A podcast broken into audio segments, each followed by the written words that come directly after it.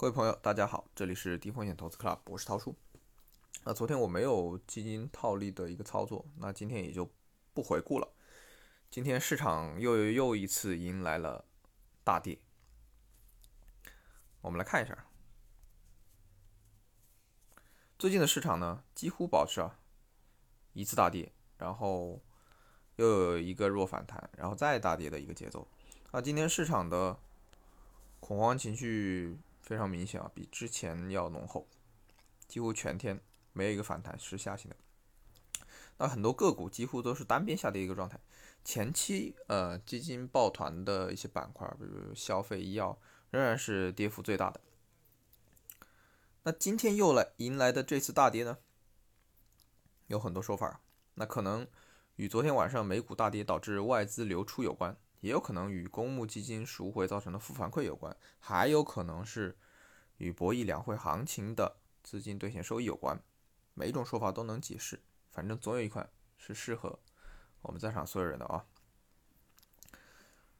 不过长期来看，我们仍然是站在未来二十年的牛市起点。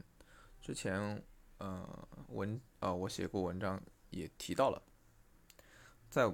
我们国家房住不炒仍然是一个长期的逻辑，那国内的财富仍然还是会从房地产市场慢慢转入到 A 股的，这个趋势不会变。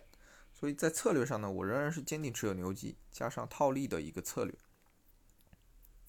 然后再来一点日内的操作。那我今天就秀一下自己的一个日内操作吧。可以看得到，我富国天惠这基金我早盘就卖出了。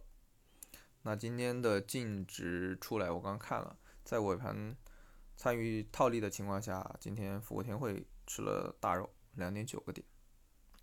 然后其他的几只基金，比如新泉合一啊，我也是早盘卖出了，还有新泉趋势，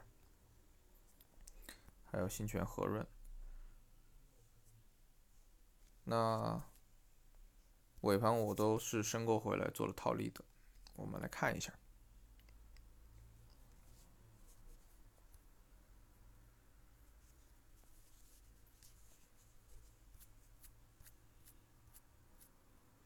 这里我看到可以看得到，这些基金我都申购回来了，做了一次套利。